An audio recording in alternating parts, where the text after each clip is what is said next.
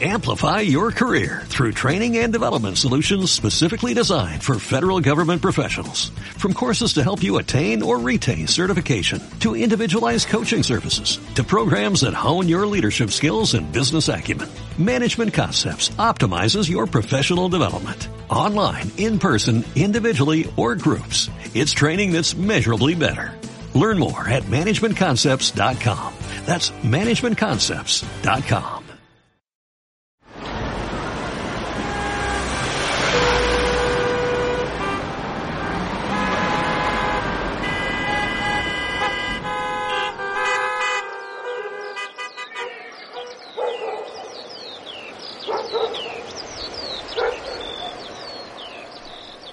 Bienvenidos al podcast en el que hablamos de quienes viven o quieren vivir en un pueblo. Mi nombre es Guillermo Cano, urbanita de nacimiento, pero rural de corazón. Esto es, quiero ser rural.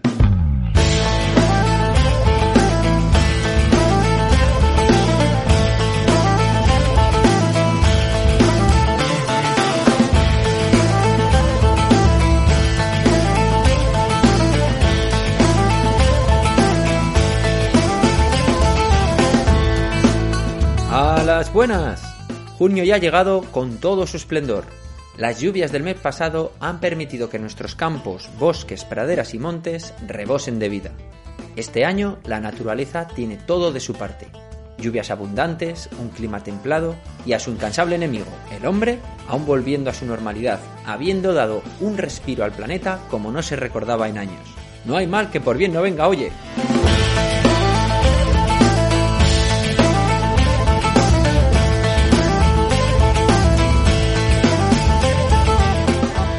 Quiero ser rural nos hemos propuesto entender nuestro particular mundo, ese universo lleno de miles de pequeñas realidades que conforman los distintos pueblos de nuestro territorio, cada uno único en su totalidad. Queremos ver y visibilizar lo invisible, tocar y sentir lo lejano, escuchar donde haya silencio.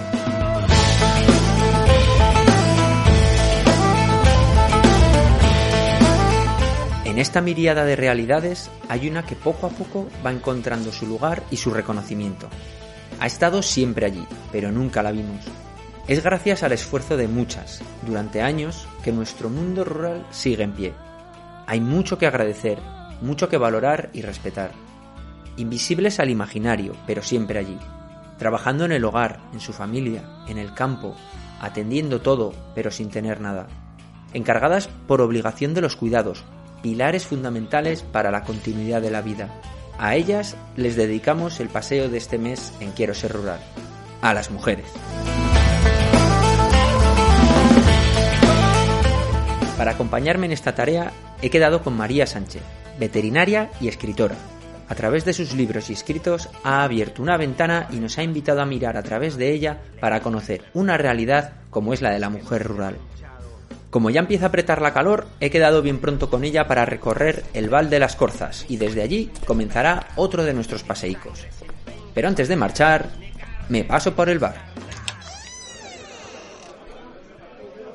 Buenos días, Guillermo. ¿Qué te pongo? Pues lo de todos los días, Fran. Un cortado y un refrán.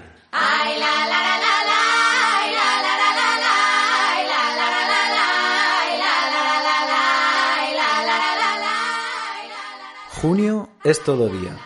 Niños, jóvenes y viejos tienen más energía.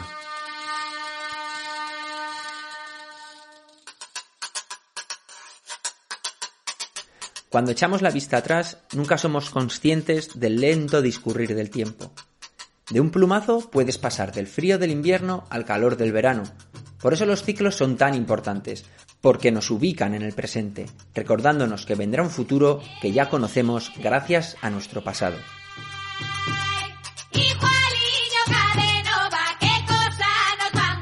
Junio nos recuerda, con sus 15 horas de luz al día, que esta es la época de mayor actividad, y así lo notamos en nuestro cuerpo. Antiguamente, nuestros antepasados se regían únicamente por los ciclos y duplicaban su actividad durante esta época para luego aletargarse en las largas noches de invierno. Nuestro cuerpo aún mantiene esos ciclos recuerdo de épocas pasadas.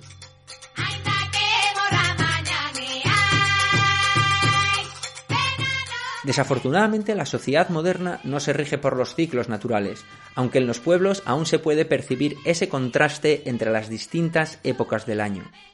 El mundo rural, al estar más ligado a la agricultura y ganadería, era y es mucho mayor en esta época, ya que tanto la flora como la fauna de la que suele depender también están en su época de mayor actividad.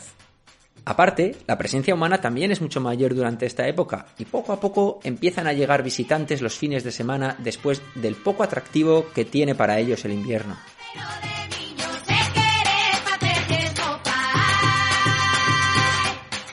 Sea como sea, durante este mes de junio todos podemos disfrutar de más horas de luz.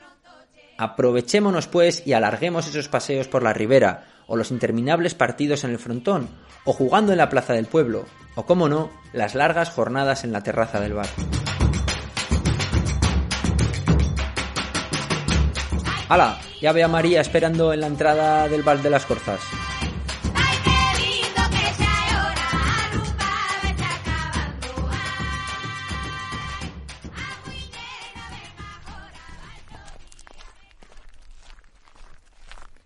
A los buenos días, María. Muchas gracias por acompañarme en este paseo con Quiero ser rural.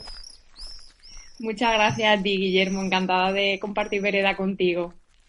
Bueno, para, para quien no conozca a María, eh, bueno, en su blog pone que es veterinaria de campo, pero cuando abres uno de sus libros o lees alguno de sus escritos, eh, no se puede evitar que su faceta de veterinaria es solo una pequeña parte de su universo. ¿Cómo te sientes más a gusto? ¿Con tu bata de veterinaria rodeada de cabritillos o con un blog de notas y un boli rodeada de libros? Yo siempre digo, cuando me preguntan qué soy, yo siempre digo que soy veterinaria de campo y luego lo que venga. Pero para mí es fundamental porque yo de lo que vivo y de lo que como y mi trabajo y mi vocación es ser veterinaria también es verdad que no se entiende una cosa sin la otra, que yo estoy con mi pijama de veterinaria trabajando con un ganadero, charlando con las pastoras o que con alguien en el pueblo donde estoy y, aunque esté de veterinaria, mi parte de escritora no, no se para, porque muchas de las cosas que escribo surgen de estos encuentros, de estos trabajos, de estas charlas, incluso en el mismo coche, en la misma furgoneta yendo a trabajar surgen ideas, ¿no? No puedo separar la veterinaria escritora de mm, igual que la, escritora de la veterinaria, porque cuando soy escritora o estoy presentando un libro o estoy en un acto o simplemente estoy escribiendo, mi parte veterinaria está ahí, ¿no? Porque incluso mi escritura, el universo gira en torno siempre al campo, a los medios rurales, a los animales, ¿no? A, a esa imagen que siempre cuento que es la mano que cuida, ¿no? Entonces es algo que no, que no se puede separar. No puedo decir de 7 a 5 soy veterinaria y de 5 a, a 10 soy escritora, porque además siempre pasa que la escritura de verdad, de pasarlo al papel o al ordenador, sucede en el tiempo libre, en los fines de semana por las noches, ¿no? A mí hay una frase que me gusta mucho que dice, que contó una escritora portuguesa que se llama Gabriela Jansol, que ella llamaba a, a pasar tiempo en su jardín con las plantas en el huerto lo llamaba la narrativa invisible. Y a mí me gusta mucho y me, y me ha reapropiado de ese término porque cuando estoy trabajando como veterinaria o estoy en el campo, aunque no esté escribiendo, también estoy escribiendo porque suceden cosas que se convertirán en un germen de un texto o de un poema, ¿no? Entonces, para mí el campo es esa narrativa invisible también. No, no, haces compartimentos y de hecho se pueden ser las dos cosas a la vez, que hay gente que quizás estudia una carrera y, ya no ya no hace otra cosa, solo hace eso, es lo que ha estudiado, no, no, hay, no hay opción a, más. Incluso mi propia familia, ¿no? Me decían, déjate de tontería y dedícate a estudiar y sácate veterinaria.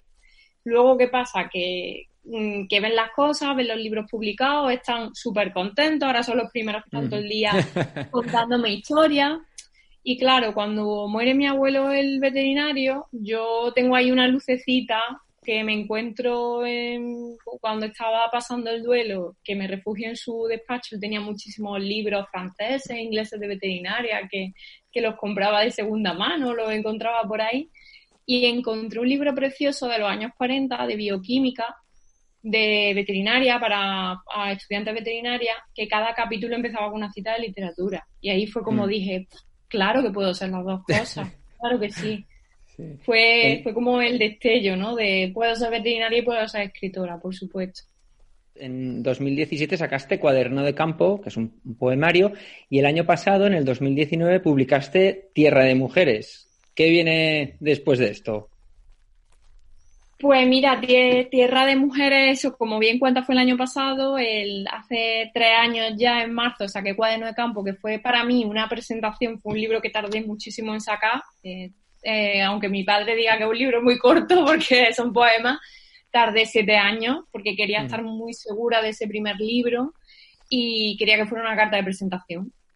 Luego viene un poco, y además Cuaderno de Campo y Tierra Mujeres se entienden, son libros hermanos. Y ahora después del verano viene Almáciga, que es un semillero de palabras de medios rurales, que yo llevo siempre desde que empecé, bueno, desde que empecé a escribir y a publicar y a tener así un poco de movimiento en redes y de difusión y alcance, me he dedicado siempre a recoger palabras de los medios rurales, de palabras que ya ni siquiera salen en el diccionario, en otras lenguas, tanto reconocidas como no reconocidas.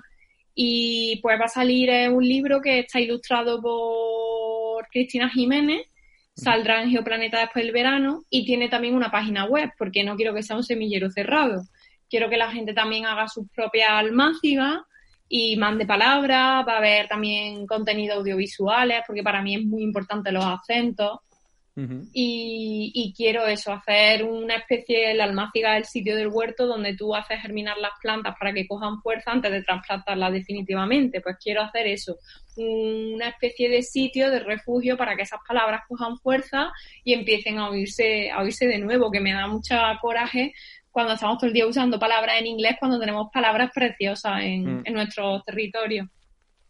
En, Tierra de Mujeres hablas de, la, injusta situación que se da al imponer a la mujer una responsabilidad, una tarea mayor a la hora de, repoblar la, España poco, poblada. Me refiero en concreto al rol de madre, que aparte que parece que es el, único papel que puede desempeñar la mujer en el, en el medio rural y se le ha impuesto. Eh, ¿Cuál es tu, visión de, esta imposición? Totalmente. A mí algo que me parece un discurso muy peligroso cuando hablamos de la repoblación, como que somos el objetivo diana las mujeres para repoblar, repoblar, repoblar, y lo que estamos es perpetuando ese sistema que donde nuestras madres ni nuestras abuelas pudieron decidir qué querían hacer, porque mi madre, como cuento en Tierra de Mujeres, que nació en el año 60, con 14 años la quitan del colegio para coger aceituna y ella no puede decidir qué quiere mm. estudiar, qué quiere hacer con su vida, simplemente le toca trabajar en el campo y punto, igual como tantas mujeres de, de nuestros pueblos. Oye, pues por lo menos preguntarnos si queremos ser madres, ¿no? vamos a cuestionarnos que no somos, no somos la única la única, eh, la única opción. Mm. También queremos trabajar, queremos tener nuestras opciones, ¿no? Por lo menos preguntarnos y no, no sé, es que me parece un poco el cuento de la criada, como si fuéramos meras vasijas, ¿no? Y también se da el caso que hablamos mucho de esto, pero no hay ayudas para la maternidad, porque se da el caso y hace poco salieron los datos que, que, cada vez somos madres más tarde y somos madres más tarde porque tenemos miedo a perder el trabajo, porque no, no podemos ni siquiera, o sea, destinamos parte de nuestro sueldo a pagar un alquiler, o sea, pues vamos a darle la vuelta a la tortilla, vamos a hacer más fácil que las mujeres puedan ser madres las que quieren ser madres, ¿no? Hay un libro que, que sacó en verano el año pasado una periodista que se llama Noemí López Trujillo, que se llama El vientre vacío, que aborda todas estas cuestiones. El tema de de estas mujeres que quieren ser madres y es que no pueden y cuando quieran ser madres se van a encontrar de que ya no van a tener óvulos fértiles y se ven ya abocadas a gastar dinero en tema de fertilización de óvulos, congelación. O sea, que creo que hay que cuestionar más el sistema que echarnos a nosotras la carga de, venga, todas a ser madres para repoblar los pueblos, ¿no? De todas maneras, también hay otras muchas mujeres que, que se saltan ese rol o, bueno, o lo, aparcan en todo caso. Y, pero también comentas que emprender como mujer en el, en el mundo rural eh, genera muchos problemas con la, administra con la administración. ¿A qué te refieres? ¿A qué, qué problemas has visto tú? Bueno, aquí con la administración da igual que sea mujer o hombre, porque la administración en el mundo en el que yo me muevo, que es el mundo de la ganadería extensiva y mm. de pastores, eh, es como te digo, parece que nos quieren echar del campo. No hay facilidades, una burocracia excesiva, no hay ayuda, no hay La PAC también, que eso otra suma. Sí, eso es el tema de la PAC, de eso, pero eso va aparte, eso es la política agraria común, que, que realmente a quién va el dinero, a quien trabaja la tierra. El año pasado salió un artículo donde el 80% de la gente que recibe la PAC vive en Madrid, en Sevilla y en Córdoba. O sea, son gente que vive en las ciudades, que no trabaja la tierra. Y luego se llama la PAC, pero no tiene en cuenta a las mujeres, ¿no? Que ahí tenemos los datos de cuántas titulares hay a día de hoy en España con que estén al frente de una ganadería, al frente de un cultivo de tierra, de una explotación, siguen siendo poquísimas, ¿no? Entonces, ahí es fundamental de verdad eh, unas políticas de verdad que ayuden a los pequeños productores y a las pequeñas productoras a poder quedarse en su pueblo y a poder emprender y hacer sus negocios. Lo que no puede ser es que una persona que quiera montar una quesería pequeña, artesana, que te digo yo, con 100 cabras, tenga que poner, eh, tenga que someterse a la misma legislación y medidas si está cumpliendo la normativa de higiene y salud pública que una gran industria como puede ser Burgo de Área. Eso no tiene ningún sentido. Volviendo un poco al, a ese antiguo y no tan antiguo rol de la mujer rural, ¿no? que hablas un poco de que vivía un poco al servicio de los hombres para que estos pudieran trabajar en, en el campo con esas duras condiciones. Eh, yo, por ejemplo, vivo en una, zona, en una zona olivarera donde me cuentan que las mujeres, después de hacer las faenas del hogar, o las gallinas, los animales, e incluso los almuerzos, pues se iban con el burro a llevarles esta comida a los hombres en medio del campo, a ayudarles a recoger las olivas y a volverlas al hogar eh, las olivas recogidas, es decir, hacían dos, tres veces el mismo trabajo que los hombres, pero sin embargo nunca, nunca se les nunca se les ha visibilizado. Totalmente. Y no se le consideraba trabajo, que es súper fuerte. O sea, a mí hay una entrevista que, que fue uno de los de las claves que fue también de que yo empezara, bueno, ya había otras cosas, pero también fue uno de los elementos que empezara yo con el tema de la visibilizar el tema del trabajo de las mujeres rurales, cuando salió Cuaderno de Campo me hicieron una entrevista en el ABC y el titular, yo estoy totalmente de acuerdo, decía que sin el medio que sin las mujeres el medio rural no existiría, por esto mismo que acabas de decir, ¿no? Y tú te vas a comentarios y alucina, esta tía no ha avisado al campo, los que trabajamos en el campo somos nosotros. Bueno, alucinante. Eso es para echar un rato y verlos porque te queda tal. Entonces yo un día hablando con un ganadero con el que yo trabajaba, que había visto la entrevista y que como que tenía cachondeo conmigo, me dijo, hombre, es que yo siempre trabajo en el campo. Y digo, vale. Digo, ¿tú cuando llegas a tu casa? Digo, ¿la comida la haces tú? No. Mm. Digo, ¿la lavadora? No. Digo, ¿te echas la siesta después de comer? Sí. ¿Quién se encarga de los niños? Ah, mi mujer. Digo, cuando tienes para ir a la granja, ¿quién viene a, enseñar a mamá a los chivos? Mi mujer. Pues las tardes, ¿quién viene a limpiar la sala de ordeño? Mi mujer. Digo, ¿y tu mujer no trabaja, no? Digo, tu mujer no trabaja, tu mujer no está... Claro, tu mujer no está al frente, no, no es titular de esa ganadería, tu mujer no ha, no ha cotizado ni un día de su vida y no va a tener derecho a una pensión. Mm. O sea, y lo tenemos tan normalizado, incluso nosotras mismas con nuestras madres, con mi madre ama de casa, que no hemos considerado eso como un trabajo. Y yo estoy donde estoy, mi padre y mi hermano hemos tenido lo que hemos tenido porque mi madre ha sido la que nos ha sacado adelante para todo. Entonces, es que es de justicia y me parece alucinante. Y cada vez más vamos descubriendo que ya no es que son una ayuda, que es que este verano salió un artículo que es que hasta las mujeres iban en la transhumancia trabajando.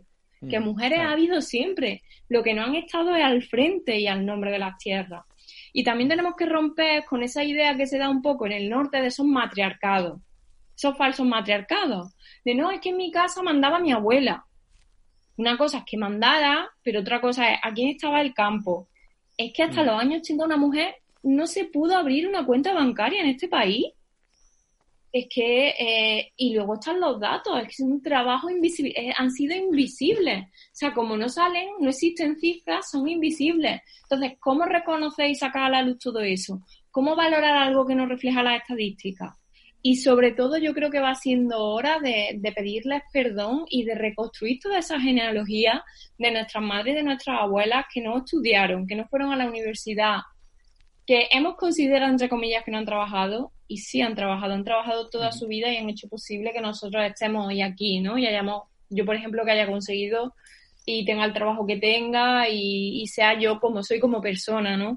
Creo que les merece, que, que, me, que merecen eso, que merecen ese reconocimiento a mí hay una cosa, y es el regalo más bonito que me ha traído Tierra de Mujeres, es que yo lo he presentado por muchísimos pueblos y ciudades de todo el territorio y me he encontrado a mujeres que no tienen nada que ver con las mujeres de mi pueblo, de zonas totalmente diferentes de mi pueblo, que es de la Sierra Norte de Sevilla. Y en todos los sitios he oído dos frases, que es, este libro lo podría haber escrito yo y has contado mi vida. Eso es sentirse reconocida por fin. Y cuando te sientes reconocida, surgen las historias, se hablan las cosas. Es que, ya te digo, es súper importante cuando te sientes valorado. Cuando yo saqué cuaderno de campo, a raíz de sacar cuaderno de campo, en mi familia empezaron a contarme cosas. Si yo me pregunto muchas veces, si yo no hubiera decidido escribir o si no fuera escritora, la de historias que, que no llegaría a conocer nunca porque no se dan, no hemos sentido que fueran importantes o eh, siempre hemos pensado que la cultura es de las ciudades y, y la cultura nos pertenece cuando nuestros pueblos están llenos de cultura y de patrimonio vivo que tenemos que cuidar y que tenemos que, sacar a la luz. ¿Dónde te encuentras más estigmas como mujer rural? ¿En los pueblos o en las ciudades? Pues mira, eso es algo que siempre cuento, que ya te digo, yo ahora estoy trabajando, ahora trabajo como veterinaria con raza autóctona en peligro de, extinción, pero hasta junio del año pasado yo he sido veterinaria en una asociación de cabras de leche de la raza Florida y tenía ganaderos pues en Portugal, en Cataluña, en La Rioja, o sea, por todo el territorio. Y fíjate que yo he llegado, a trabajar con cerca de 90 ganaderos, la mayoría hombres. Pues nunca, es verdad que yo iba en condición de veterinaria, que no es lo mismo ser pastora o ser jornalera, yo iba como a trabajar a su casa. Pero nunca quitando alguna cosilla, nunca me he sentido atacada, nunca me he sentido valorada, nunca han hecho comentarios a mi físico, a mi forma de vestir, a mis relaciones. Y qué curioso que desde que empecé a recitar, a leer, a ir a presentaciones a las grandes ciudades, es donde me he encontrado eh, comentarios súper machistas. La primera vez que leí un poema en Madrid, el comentario primero que me soltaron, que además lo cuento en Almáciga, el libro que sale en verano, porque eh, te hacen sentirte vergüenza de dónde eres, que qué graciosa era que leía los poemas con mi acento el año pasado, en una comida de mi editorial de Seis Barras en Planeta en Barcelona, que había un montón de editores de todas partes del mundo, el primer comentario que me hace un editor canadiense nada más conocerme es que yo vestía muy bien y era muy mona para ser veterinario de campo. Y sin gorro de paja, además, ¿no? Te diría, ¿dónde lo has dejado? Sí, sí. Entonces, ya te digo, alucinante, alucinante. Yo siempre esto lo saco en las conversaciones porque tenemos como muy machacada la imagen de que los pueblos la gente es más bruta, más, ¿sabes? Y oye, hay que cambiar la forma de mirar, ¿eh? Porque que estés en una ciudad no te quita que no seas machista, que no seas clasista y que no seas paternalista.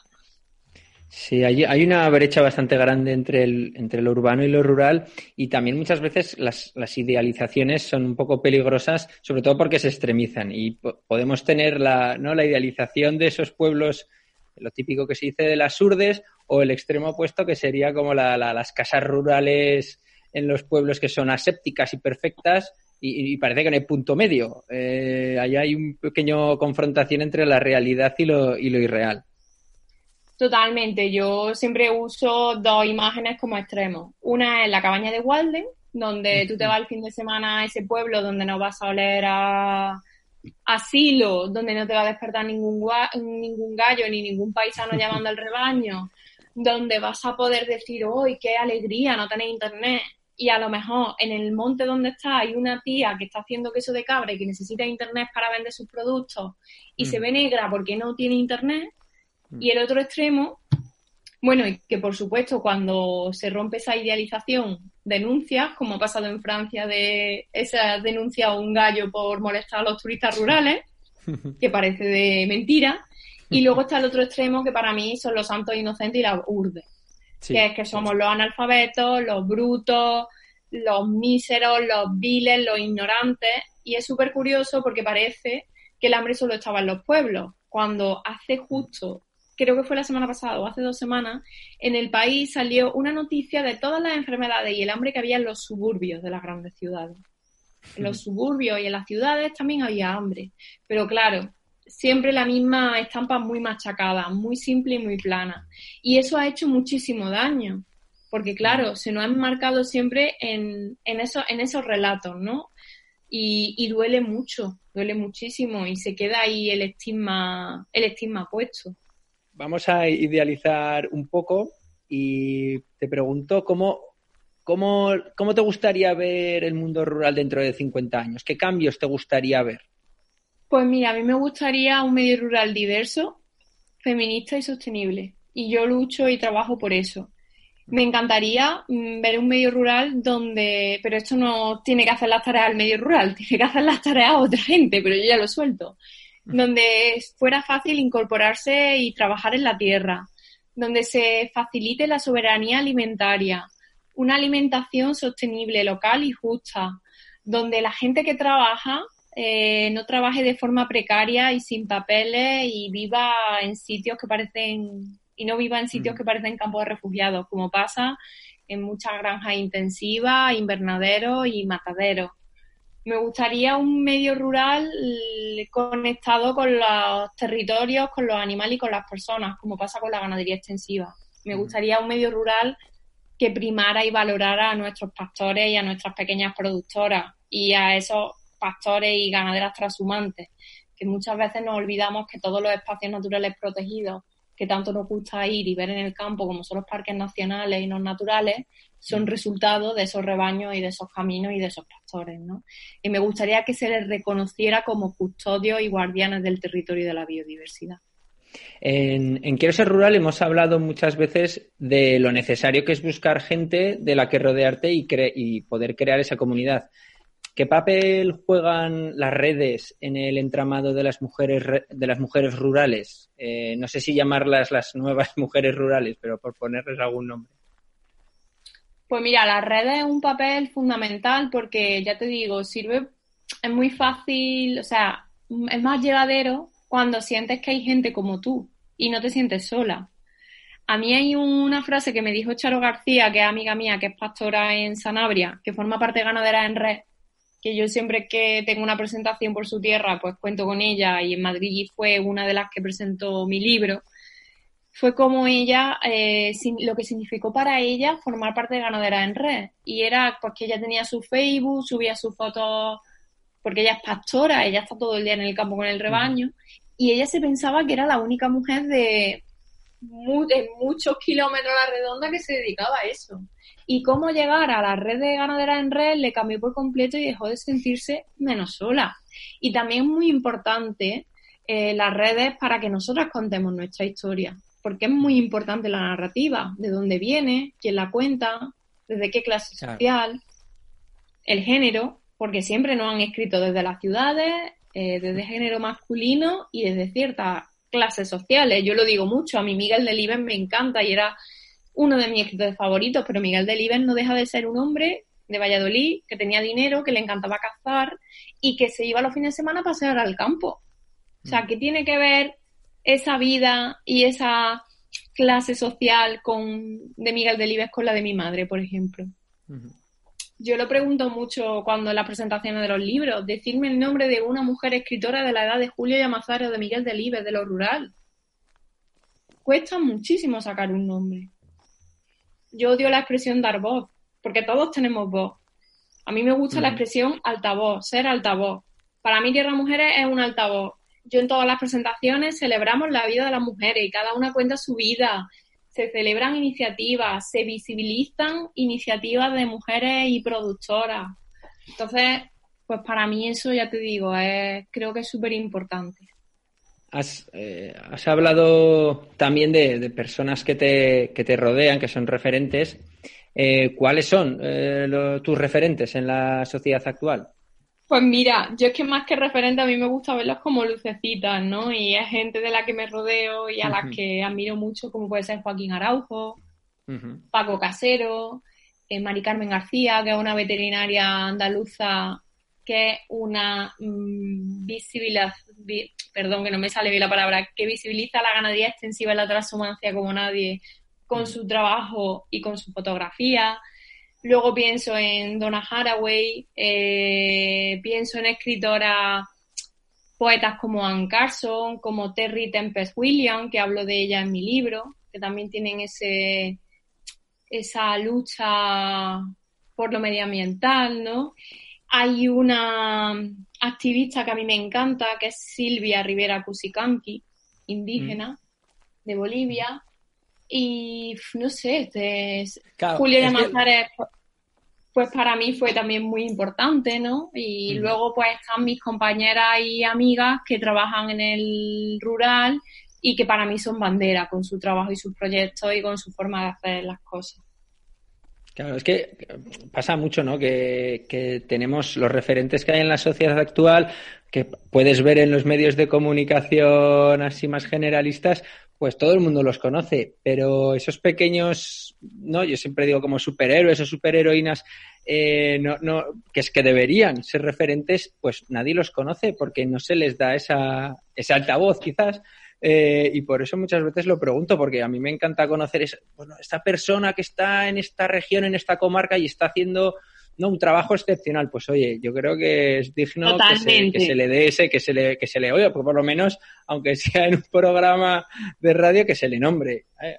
Pues mira, te, te digo tres y además son tres mujeres. Una es Lucía López Marco, que es veterinaria como yo y muy amiga que tiene un blog que se llama Mayata, donde visibiliza la ganadería extensiva y junto a ella todos llevamos ya dos años que escribimos el manifiesto del 8M para las mujeres rurales. Mm. Y de hecho estamos, llevamos un año preparando, intentando hacer un podcast, pero como no paramos las dos, nunca sacamos tiempo. Y ella, pues, ya te digo, es veterinaria y también comunicadora y es defensora de la ganadería extensiva y de la raza autóctona y también muy activista contra las macrogranjas y la ganadería industrial. Ella es de, de, Huesca. Pili eh, Ferrer, de la bodega Bárbara Foré, es esta mujer que hace vino, esta generación de mujeres que hace vino en Terra Alta, en Cataluña, y hace un vino teniendo muy en cuenta los ritmos de la tierra y, y lo sostenible, que, y también es una chica que le encanta escribir y comunicar. Y luego pienso también en otra amiga mía que se llama Jazz, que es ganadera y es, pastora y hace queso con ovejas lachas, también en Cataluña. Y también es muy activa en redes sociales y enseña una, una ventanita al campo de su oveja y de su trabajo en Granja Circus. Creo que esas tres mujeres son grandes lucecitas y grandes ventanas a diferentes formas de habitar y vivir los medios rurales. Claro que sí. Eh, bueno, siempre termino el programa con las mismas tres preguntas, pero antes eh, me, gustaría añadir una última. Eh, durante el confinamiento pude disfrutar de tu libro, Tierra de Mujeres. gracias a él pude saborear, oler, tocar y sentir de nuevo la vida en el campo sin salir de casa. Aunque ya podamos disfrutar un poco más de nuestra ruralidad, o para aquellas personas que aún no pueden, ¿Qué libro nos puedes recomendar para gozo de nuestros sentidos? Ay, ay, ay, pues mira, es lo que te he dicho, que, ahora, ahora terminaré de hablar contigo me vendrán muchos, pero mira, el de Terry Tempest William, que se llama Refugio, me encantó, porque ella mezcla el duelo y la muerte de su madre con la observación de los pájaros, y es un mm. libro oh. muy bonito. Luego, eh, la editorial Pepita de Calabaza tiene libros preciosos, y una de ellas eh, se llama El invierno de Elvira Valgañón y también es un libro muy bonito que sucede en un pueblo, en un pequeño pueblo rural y es otra forma de ver nuestros medios rurales. Y mm, a ver si te puedo dar otro. Por ejemplo, pues se me ocurren libros de poesía. Hay el libro de poemas de Olga Novo, de los líquidos íntimos. Olga Novo es una de las poetas gallegas más importantes con temática rural. Sus poemas son tierra pura. Y los líquidos íntimos una antología en español que, que, que, huele, huele a vaca, huele a placenta, huele a lodo, huele a humedad, ¿no? Es un libro muy rural que, que a mí me gusta mucho al final del programa en las, en las notas los pondré, todo el listado esto, las personas que han sido referentes, por lo que te digo, el que esté o la que esté interesada, pues oye, ya tiene aquí uh, lo mismo, unas referencias y por dónde empezar. lo que ha quedado claro es que Walden no te gusta, no te gusta. A ver, a mí me gusta Walden. A mí lo que no me gusta es el- todo lo que supone Walden. Que Y creo, esa ¿no? idealización absoluta. A mí Zuro me gusta, claro que me gusta. Pero, por ejemplo, es que antes de Zuro hubo una, una escritora que se llama Susan Feminor Cooper, que está en Pepita de Calabaza, su libro que se llama Diario Rural, que salió antes, que escribió el libro antes que Zuro, Walden. Y, y, y es la primera, y a, y, a, y a lo consideramos el primer escritor de la naturaleza, y esta mujer sacó su libro antes, pero no fue conocida. Entonces, dio- te da- claro, y, y- y tenéis el libro en Pepitas de Calabaza. Yo escribí el prólogo, el prólogo se puede leer en mi página web porque lo se publicó en el país. Y hablo de esto, hablo de la primera mujer.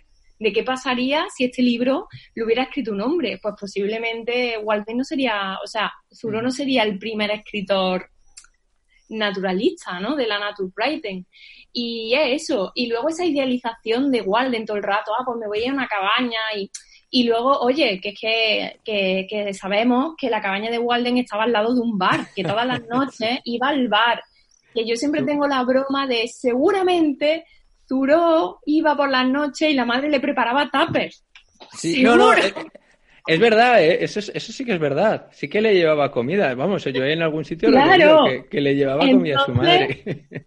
Vamos, o sea, que a mí me encanta, ya te digo, o sea, a mí Walden me encanta y es uno de los libros, pero a mí ya me cansa porque parece que solo eso, o me voy a la cabaña y me olvido de la civilización y nos olvidamos de todas las formas de vida tan diversas que hay en nuestros medios rurales y en nuestros pueblos. Bueno, pues a ver, ahora ya sí, para terminar, estas son las, la triada de preguntas del final. ¿Qué pueblo o asociación o proyecto nos recomiendas para que lo conozcamos? Ya has estado aportando bastantes, pero no sé si hay alguno que te hayas dejado y quieras añadirlo ahora. Pues mira, eh, va a ser un pueblo y una fundación, que es la Fundación Cerezales, que está en Cerezales del Condado, un pueblo de, 20 de 27 animales, de 27 personas y animales, como ellos cuentan en la página web, Sí. eh, que está a media horita de León eh, y tienen una fundación preciosa y tienen muchísimos proyectos de educación y también tienen un- una especie de, de- de ventana al arte, ¿no? A mí me gusta mucho por la unión que tienen con los habitantes y cómo forman parte del territorio y del pueblo. Por ejemplo, los concursos de perrocarea se hacen en la fundación y, y tienen pues esos vacas parda, parda de montaña, eh, recogen los saberes del pueblo. Hicieron hace dos años una exposición súper interesante y necesaria sobre la construcción de pantanos en Castilla y León y todo Mm. lo que supuso de toda esa gente que tuvo que dejar su casa, se llama Re- Re- Relatos Región, región los relatos del agua. Y claro, ese archivo sonoro y de imágenes de la gente hablando de cómo se tuvo que ir de sus casas. Recuerdo un álbum de fotos en la exposición de, de gente cuando desecaban el pantano, volviendo a sus casas a abrirlas como de romería. O sea, parece una película de, de ciencia ficción, ¿no? Y, y me parece que hacen una labor en el territorio brutal. Para mí son, son faros. Pues nos los apuntamos para conocerlos. Eh, ¿Qué le dirías a alguien que está sola en su pueblo y no sabe por dónde empezar a comprometerse y hacer cosas interesantes por su tierra? Pues mira, primero que no tenga miedo y segundo que empiece a escarbar un poquito que seguro que encuentra algún lazo en el pueblo. Y si no, pues ya te digo, como hemos hablado de Internet, Internet tiene sus cosas malas y sus cosas buenas. Y sus cosas buenas es la multitud de ventanas y de lazos que nos abre y donde te puedes sentir súper reconocida, ya te digo, yo por ejemplo Lucía López Marco, que es amiga mía, la veterinaria con la que escribimos el manifiesto, nos conocimos por internet. Y ahora pues nos vemos todos los años, hablamos cada dos por tres, pero es una chica que conocí por internet. Mm. Igual que mucha gente con la que hoy trabajo y hablo y tenemos proyectos y formamos parte de debates y de iniciativas, todo pues, por internet, ¿no? Y, y están ahí, pues pienso en Ganaderas en Red, Ramaderas de Cataluña, cuentas de Twitter que invisibilizan las labores y esa genealogía, ¿no? De las mujeres y luego cada vez más con el 8M surgen en los pueblos, van saliendo más mujeres, van saliendo asambleas, ya te digo que, que la cuestión es poquito a poquito y, y escarbando. una vez más, eh, me han concedido el poder de asignar durante cinco minutos el cargo de ministro de lo rural. Así que desde este mismo momento, María Sánchez, te nombro ministra. Así que, sin más, aprovecho y teniendo en cuenta tu agenda tan apretada, te pregunto, como nueva ministra de lo rural, ¿qué proyectos, iniciativas o propuestas te marcarías como objetivo prioritario para ayudar al mundo rural? ¿O qué medidas no podrían faltar en tu agenda? Pues mira, te la he dicho un poco antes, pero te las digo. Eh, facilidad para el acceso a la tierra, facilidad de la ayuda y de verdad para la PAC, una PAC sostenible y una PAC que valorice y pague el trabajo que hacen nuestros pequeños ganaderos de extensivo que cuidan nuestros nuestros nuestros paisajes. Eh, facilidad para los pequeños productores y productores agroecológicos, fomentar esa alimentación de sostenible, local y de cercanía, facilitar bolsas de alquiler social para la gente que se quiere ir a los pueblos, que nos encontramos con mucha gente que se quiere vivir a un pueblo y no hay casas, y si están, están cerradas o hay que reformarlas y no hay dinero para ello. Y sobre todo dar una vuelta a nuestro sistema alimentario de, de nuestros medios rurales, esa, eh, esa industrialización que tiene tanta, que tiene esa cara oscura de contaminación, de personas migrantes sin papeles y malas condiciones de trabajo, ya te digo, facilitar esa soberanía alimentaria y potenciar esos pequeños productores y productoras que respeten y, cuiden la tierra. Ya te digo, yo iría por un medio rural sostenible, feminista y diverso donde podamos habitar todos y, y también, por supuesto, teniendo en cuenta la emergencia climática en la que estamos. Me he dejado algo muy importante Pues básicamente facilitar la, o sea, recursos básicos para nuestras comarcas, sanidad, educación, transporte, carretera, pero ojo, no nos vale con que haya un colegio y un hospital en cada pueblo, sino por comarca y de calidad y con cabeza y bien hechos, que dejemos de ser ciudadanos de segunda. Eso es, que tengamos los mismos, el acceso, aunque en distinta, de distinta manera, pero el acceso a las mismas comodidades que se pueda tener en la ciudad. Efectivamente. Muy bien, pues oye María, eh, ha sido un placer el paseico de hoy, me, ha encantado. Pues nada, Guillermo, muchas gracias a ti por, invitarme. Una, mañana muy agradable. Pues nada, mm, saludos muy fuertes y que vaya todo muy bien por tu pueblo y por tu tierra. Un saludo a tus cabras. vale, que vaya muy bien con tu programa, Guille. Hasta luego.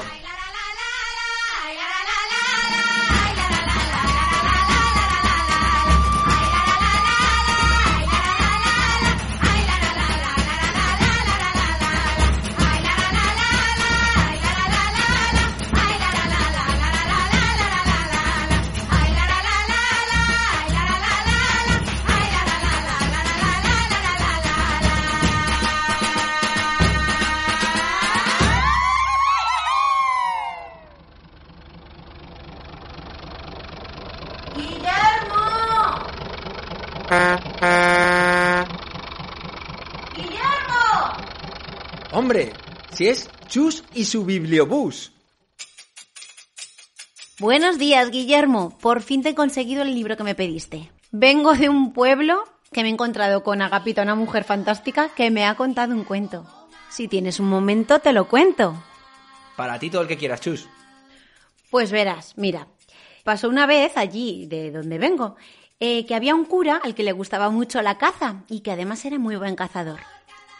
Con motivo de las fiestas del pueblo, esperaba la visita del predicador y por eso solía cazar algo para la cena. Volvió con dos perdices hermosas que le dio a la sirvienta. Prepara estas dos perdices que hoy viene a cenar el predicador.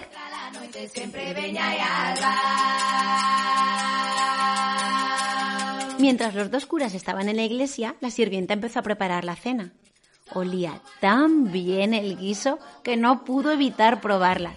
Cogió un pedazo, y otro y otro y otro y otro más. A lo que quiso darse cuenta, ya no había dejado nada. Adiós perdices. Pero si no queda nada y el cura y el predicador están a punto de llegar. Madre mía, ¿qué voy a hacer yo ahora?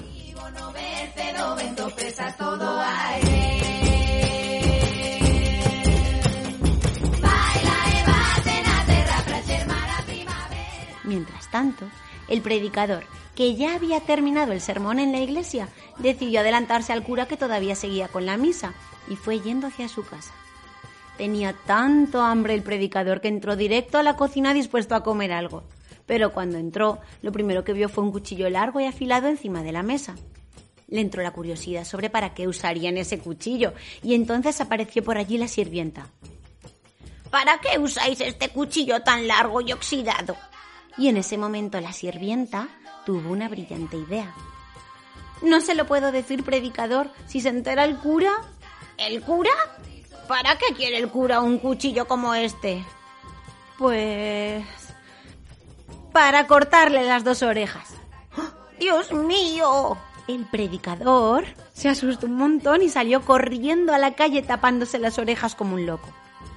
Llegó al rato el cura y al no ver al predicador por ningún lado le preguntó a la sirvienta ¿Aún no ha venido el predicador? Ay, señor cura, ha venido y se ha llevado corriendo las dos perdices de la cena. ¿Cómo?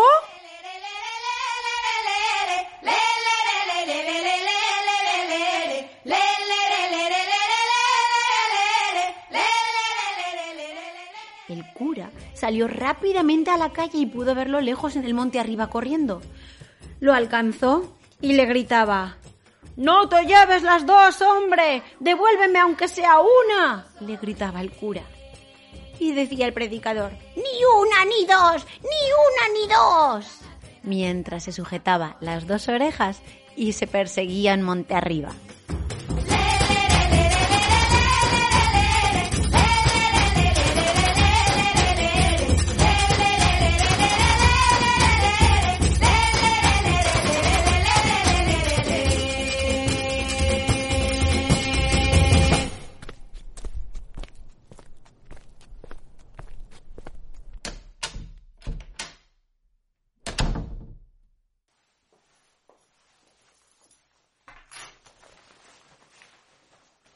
Me despierto, abro los ojos y voy a la cocina.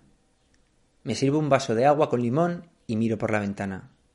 Aún no ha amanecido, pero los primeros reflejos del sol ya dibujan en el cielo los característicos brillos del alba. Es cualquier día del año, y cuando miro por la ventana, ella está allí.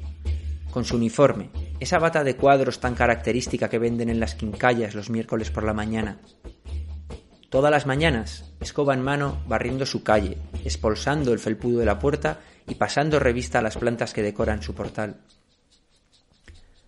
Al salir a la calle me la cruzo y me lanza unos buenos días con el que contagia toda su energía.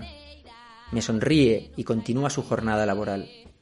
Viene del corral, de liberar a las gallinas y darles algo de grano para que coman. Una vez recogidos una media docena de huevos, seguirá su faena acompañada de un carrito de la compra vacío pero no va a hacer la compra, demasiado pronto para eso, sino que se va a visitar la huerta y recoger esas hortalizas que ha cuidado con sus escardados, oportunos riegos y algún que otro aporcado.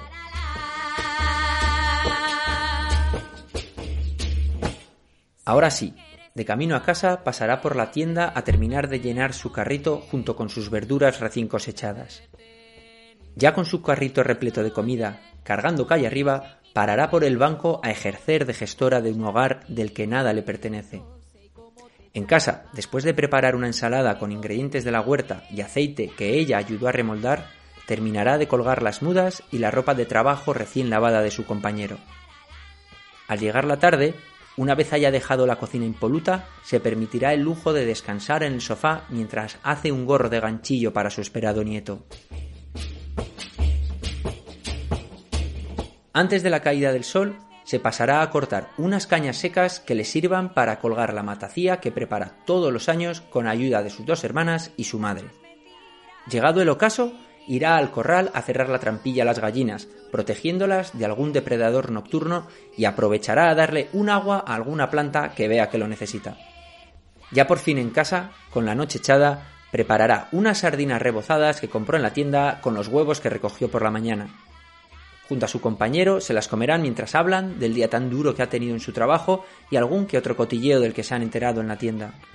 Con todo en orden y recogido, se quitará su uniforme, su bata de cuadros, marchará a la cama y dará por concluido el día satisfecha por el trabajo bien hecho. Y a la mañana siguiente, cuando yo vuelva a la ventana de mi cocina, sea lunes o domingo o festivo, sea invierno o verano, ella siempre estará allí, antes del amanecer, con su bata de cuadros y su escoba, invisible al mundo, preparada para afrontar un nuevo día.